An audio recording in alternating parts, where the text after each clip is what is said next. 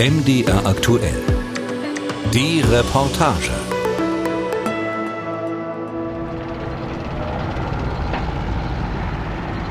Kohle, soweit das Auge reicht. Ausgebaggert und in Stücke gebrochen liegt sie am Rand des Tagebaus Profen, bereit für den Abtransport. Eine lange, pechschwarze Hügelkette, eingerahmt von Förderbändern. Hin und wieder übertönt das Scheppern eines LKW die Worte von Bastian Zimmer. Also der Kohlemisch- und Stapelplatz, der ist ausgelegt so auf 300.000 Tonnen.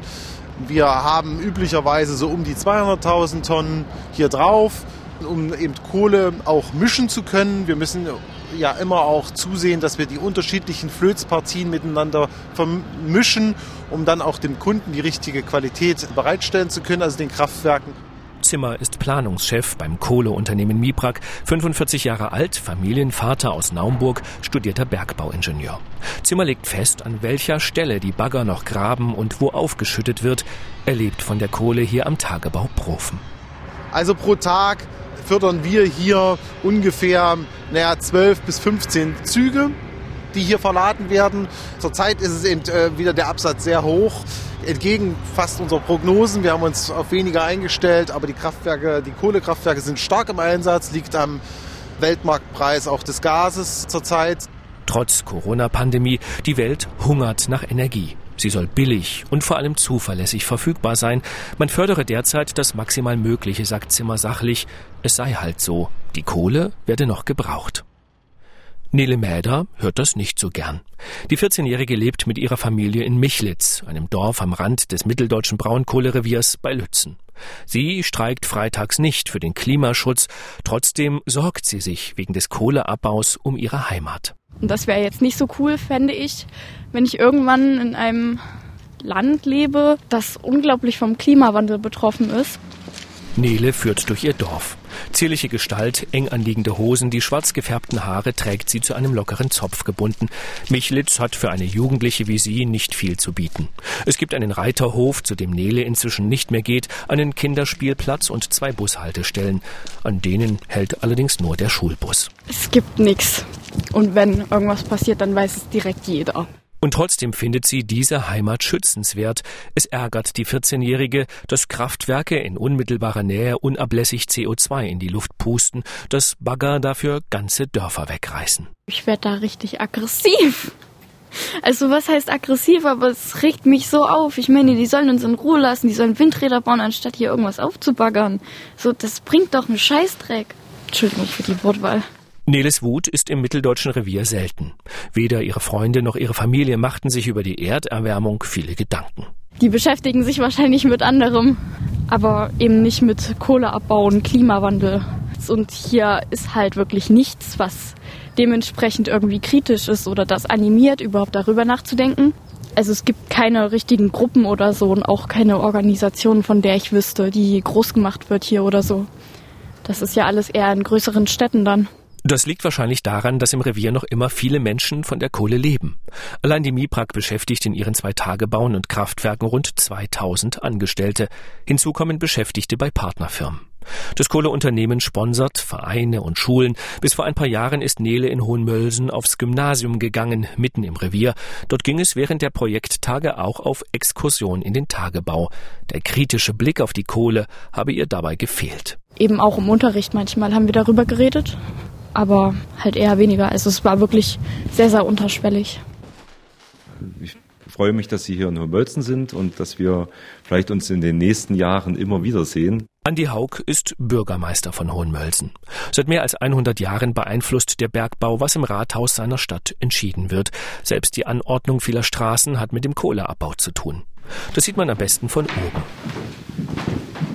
Haug steigt die Treppen zum Rathausturm hoch. Von dort schaut der 49-Jährige auf seine Geburtsstadt. Schon imposant, ne?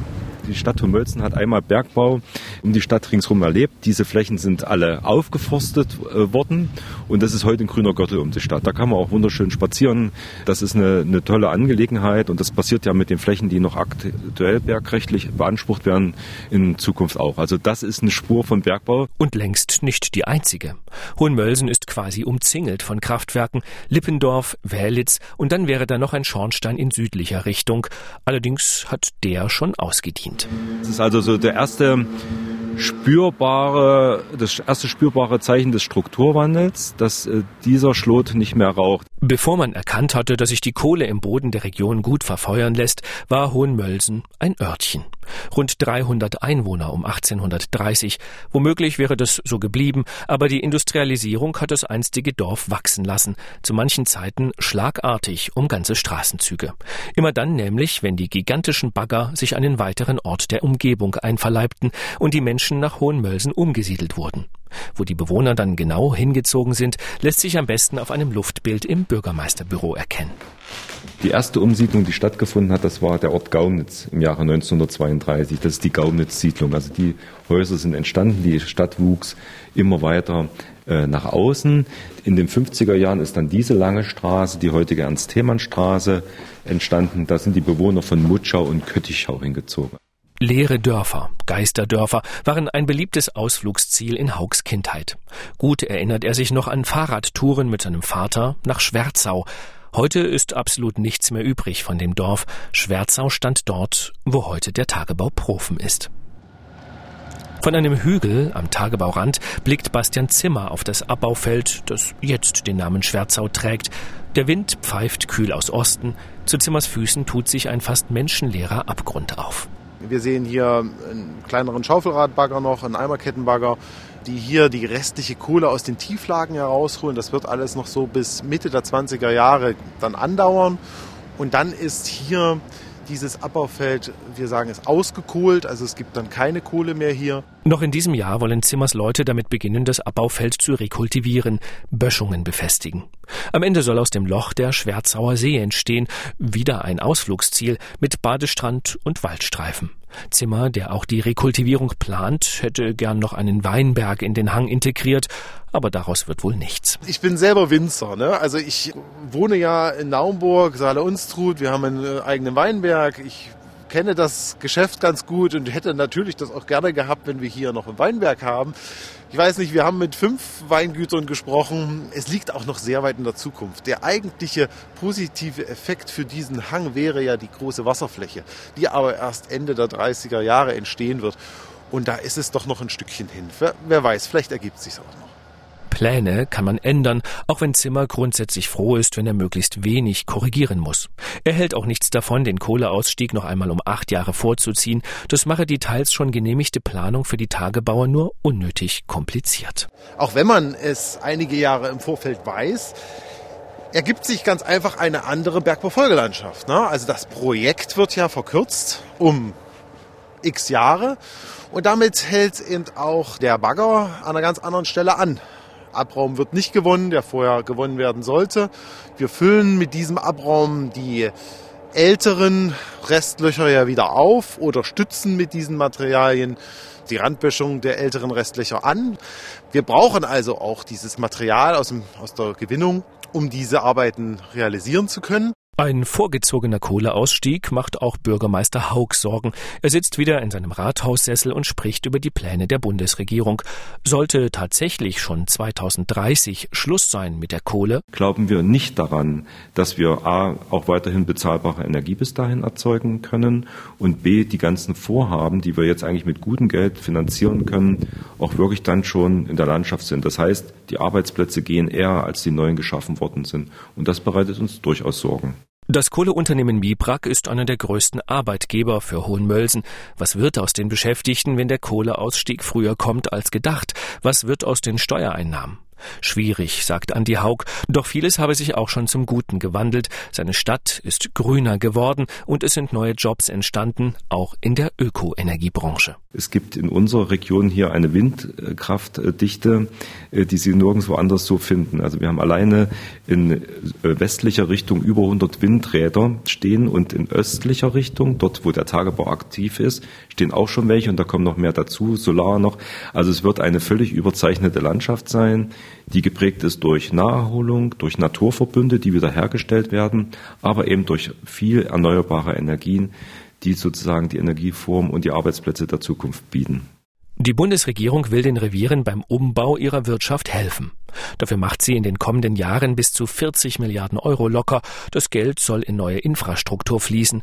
Die Krux? Leider haben wir hier als Revierbürgermeister sehr wenig Einfluss auf die Vergabe äh, der Mittel. Haug kann nur versuchen, für seine Ideen zu werben, auf Landkreisebene und in der Stabsstelle Strukturwandel in der Staatskanzlei in Magdeburg.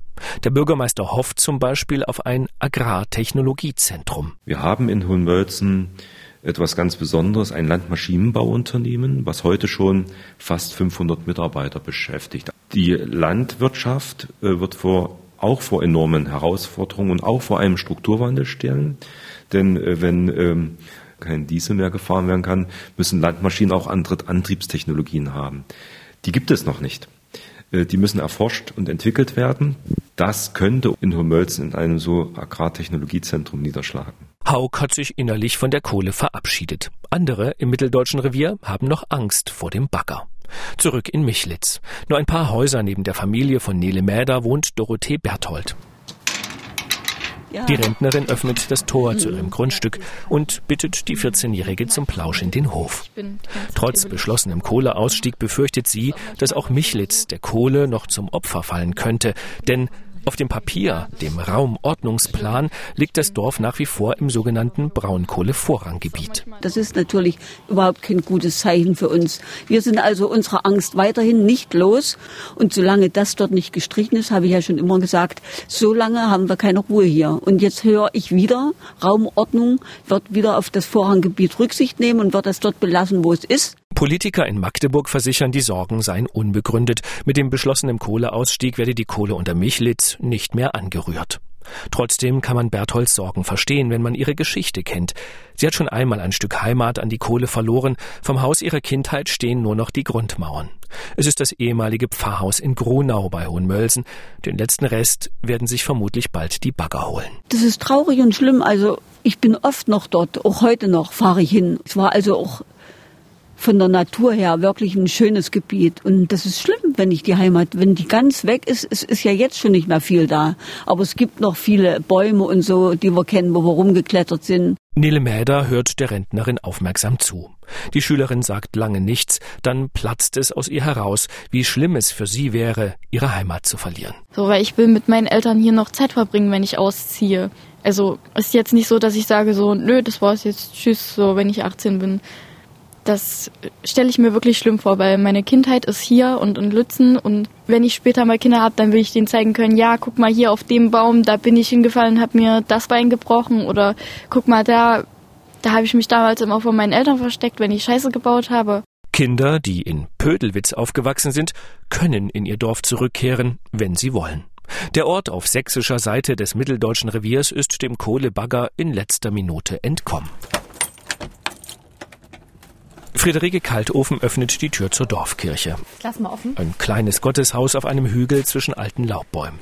Kaltofen ist die Gemeindepfarrerin hier, 39 Jahre alt, lange braune Haare. Sie steigt die Holztreppe zur Empore hinauf, um die historische Orgel zu zeigen. Alle Organisten und Spezialisten auf dem Fachgebiet sind hellauf begeistert, wenn sie diese Orgel sehen. Es hängt daran, dass die Orgel in ihrer Substanz nie verändert wurde und ähm, wirklich alt ist, 1780. Also wenn wir die Orgelpfeifen rausnehmen, sind die ursprünglich, also auch noch mit den ganzen Markierungen und Beschriftungen der Zeit. Und das ist was ganz Seltenes.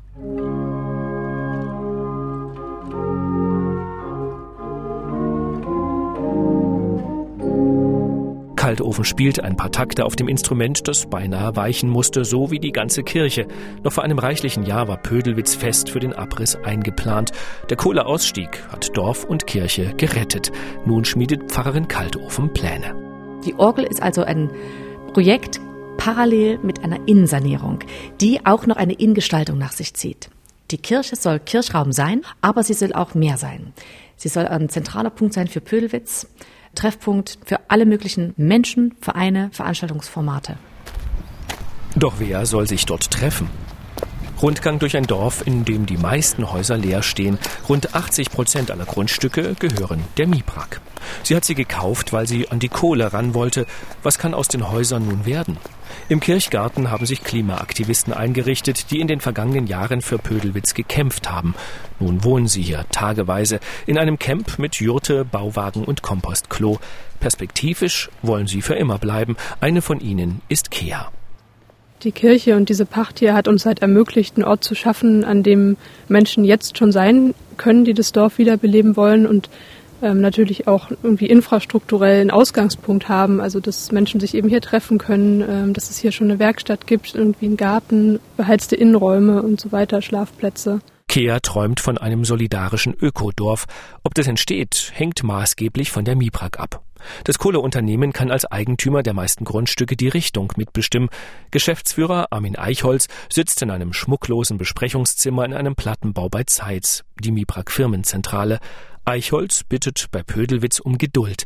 Kluge Pläne bräuchten Zeit. Also das heißt konkret, dass wir eine Nutzungsperspektive für die Grundstücke Stand heute nicht haben, dass die gemeinsam entwickelt wird und dass dann, wenn wir dieses Zukunftsbild haben, wir dann auch darüber entscheiden können, ob wir sie verkaufen oder ob wir äh, diese Zukunftsperspektive selber entwickeln. Das ist aber heute noch unklar. Eichholz erinnert daran, dass der Tagebau neben dem Dorf noch Jahre arbeiten werde. Trotzdem sieht sich auch Pfarrerin Kaltofen schon durch einen Dorfladen bummeln, zusammen mit Neupödelwitzern. Also es ist tatsächlich auch nicht nur Gehirngespinst zu sagen, ja, könnte, sondern es ist tatsächlich möglich. Es ist möglich, dass Pödelwitz anders wiederbelebt wird, als viele Dörfer im Moment aussehen. Die Pfarrerin steht auf dem Kirchhügel, unter ihr liegen verstreut Höfe und Einfamilienhäuser, menschenleer, als hätte Gott sie versehentlich fallen gelassen. Das Dorf wartet auf neues Leben, doch wie das aussehen wird, ist offen. Offen ist auch, wie gut es der Miprak gelingen wird, sich eine neue Zukunft aufzubauen. Die Kohle war immer ihre Geschäftsgrundlage, jetzt sucht das Unternehmen neue Wege, Geld zu verdienen. Denn dicht machen will die Mitteldeutsche Braunkohlengesellschaft nicht. Aber was könnten neue Geschäftsfelder sein? Das Unternehmen ist im Recycling tätig, bietet Vermessungsdienstleistungen an und es investiert in erneuerbare Energien. Planungschef Zimmer läuft über einen Aussichtspunkt am Tagebau Profen. Am Horizont drehen sich Windräder. Bergbauflächen würden sich gut für erneuerbare Energien eignen, sagt Zimmer. Trotzdem solle man die Energiewende nicht übers Knie brechen. Das, was wir hier machen, das macht ja nur Sinn, wenn es wirklich beispielhaft ist. Wenn also andere sagen, so wie die Deutschen das gemacht haben, funktioniert das. Wir müssen natürlich auch erfolgreich sein. Ansonsten, wenn wir hier in zehn Jahren zurückschauen und sagen, oh, da ist mehr schief gelaufen als richtig gelaufen, haben wir genau das nicht erreicht. Anderen kann es dagegen nicht schnell genug gehen. Zum Beispiel Thomas Brandenburg. Er ist der Mann, der nach dem Kohleausstieg für sichere Energie sorgen will, selbst wenn sich mal kein Windrad dreht. Er baut für die Stadtwerke Leipzig ein großes Gaskraftwerk, das halb Leipzig mit Strom und Fernwärme versorgen soll. Es wird zunächst mit Erdgas laufen. Doch Brandenburg denkt schon weiter. Wir bauen das erste Kraftwerk jetzt hier in, Deutschland, was komplett wasserstofffähig ist. Wir werden also hier perspektivisch dieses Kraftwerk mit grünem Wasserstoff betreiben können. Und das eben bis zu 100 Prozent. Also alle Komponenten, die jetzt da eingebaut werden, werden schon zu, für den Betrieb mit Erdgas und mit Wasserstoff ausgelegt. Der 39-Jährige meandert auf seiner Baustelle um ein paar Pfützen herum. Er erzählt, wie das mit dem grünen Wasserstoff funktioniert. Er wird per Elektrolyse aus Ökostrom und Wasser gewonnen. Das lohnt sich dann, wenn Ökostrom im Überfluss vorhanden ist. In dieser Zeit kann man sich Wasserstoffvorräte anlegen und sie wieder zu Strom machen, wenn Windräder und Solaranlagen zu wenig liefern. Es klingt nach einer klimafreundlichen Lösung. So ein Kraftwerk mit grünem Wasserstoff zu betreiben, ist absolut realistisch. Also man weiß genau, welche Stähle man nutzen muss, welche Ventile, Klassen man verwenden muss, um Wasserstoff quasi dicht durch so eine Anlage zu bekommen. Das Einzige, was ja wirklich neu ist, dass man es in eine Gasturbine füllt und dann da verbrennt. Am Anfang ist das Kraftwerk allerdings nur für 30 Prozent Wasserstoff ausgelegt, als Beimischung. Und Thomas Brandenburg räumt ein, dass es sich womöglich erst 2035 lohnt, das Kraftwerk überwiegend mit Wasserstoff zu betreiben. Denn die Elektrolyse ist energieintensiv und teuer. Aus Sicht des Ingenieurs geht es mit der Energiewende aber viel zu langsam voran. Rein persönlich muss ich sagen, verstehe ich nicht, wieso die Kohlekraftwerksbetreiber noch so wahnsinnig entschädigt werden über letztendlich Steuergelder. Warum so eine Technologie, die absehbar sowieso nicht mehr zur Verfügung steht. Und wo letztendlich man auch sagen muss, die uns ja schon seitdem sie existiert, eigentlich schadet das Menschheit. Wieso dann jetzt die Betreiber noch in der Größenordnung entschädigt werden, ja, erschließt sich mir als Mensch nicht wirklich. Thomas Brandenburg steigt in sein Elektroauto, ein schon betagtes Modell. Als er sich zugelegt hat, war er damit etwas Besonderes. Heute sind Elektroautos Mainstream. Wenn es nach Brandenburg geht, sollte es so auch mit wasserstoffbetriebenen Kraftwerken laufen. Heute noch ungewöhnlich, in zehn Jahren Standard. Ob Nele Mäder dann noch im Revier leben wird? Unwahrscheinlich. Die 14-Jährige erzählt, sie sei ein Stadtmensch. Leipzig, vielleicht sogar Berlin kann sie sich vorstellen. Ihren Berufswunsch verrät sie ohne zu zögern. Chirurgin, Herzchirurgin. Medizin studieren, das geht natürlich nicht in Michlitz. Doch wer bleibt im Revier, wenn die jungen Menschen wegziehen? Bürgermeister Andi Haug hat keine Sorge, dass Hohenmölsen vergreist. Die Jahre der Stagnation seien vorbei. Obwohl die Stadt zahlenseitig immer noch leichte Einwohnerverluste hat, weil einfach nicht so viele Menschen geboren werden wie versterben, verzeichnen wir in den letzten Jahren einen enormen Zuzug. Es sind vor allen Dingen Menschen aus Leipzig, alle, die zu uns drängen auf das Land. Seit Jahren haben wir gemerkt, dass die Nachfrage nach Bauland steigt und wir entwickeln neue Baugebiete. Das läuft aktuell ähm, so dass wir auch jungen Familien hier im ländlichen Raum eine tolle Zukunft bieten wollen. Das klingt positiv. Wird es das auch? Der Bürgermeister ist optimistisch. Seine Stadt habe schon viele Brüche erlebt. Die massenhafte Abwanderung von Einwohnern nach 1990. Einst Kreisstadt ist Hohenmölsen nur noch eines von vielen Städtchen im Burgenlandkreis. Die Bundeswehrkaserne machte Ende 2007 dicht. Das sind die Rückschläge, die die Stadt auch immer wieder äh, verkraften musste. Und aus dem Hinfallen ist das nicht das Liegenbleiben geworden, sondern immer wieder das Aufstehen. Also man hat immer wieder geschafft, aus der Not eine Tugend zu machen. Den Kohleausstieg, den werde man also auch schaffen. In jedem Fall.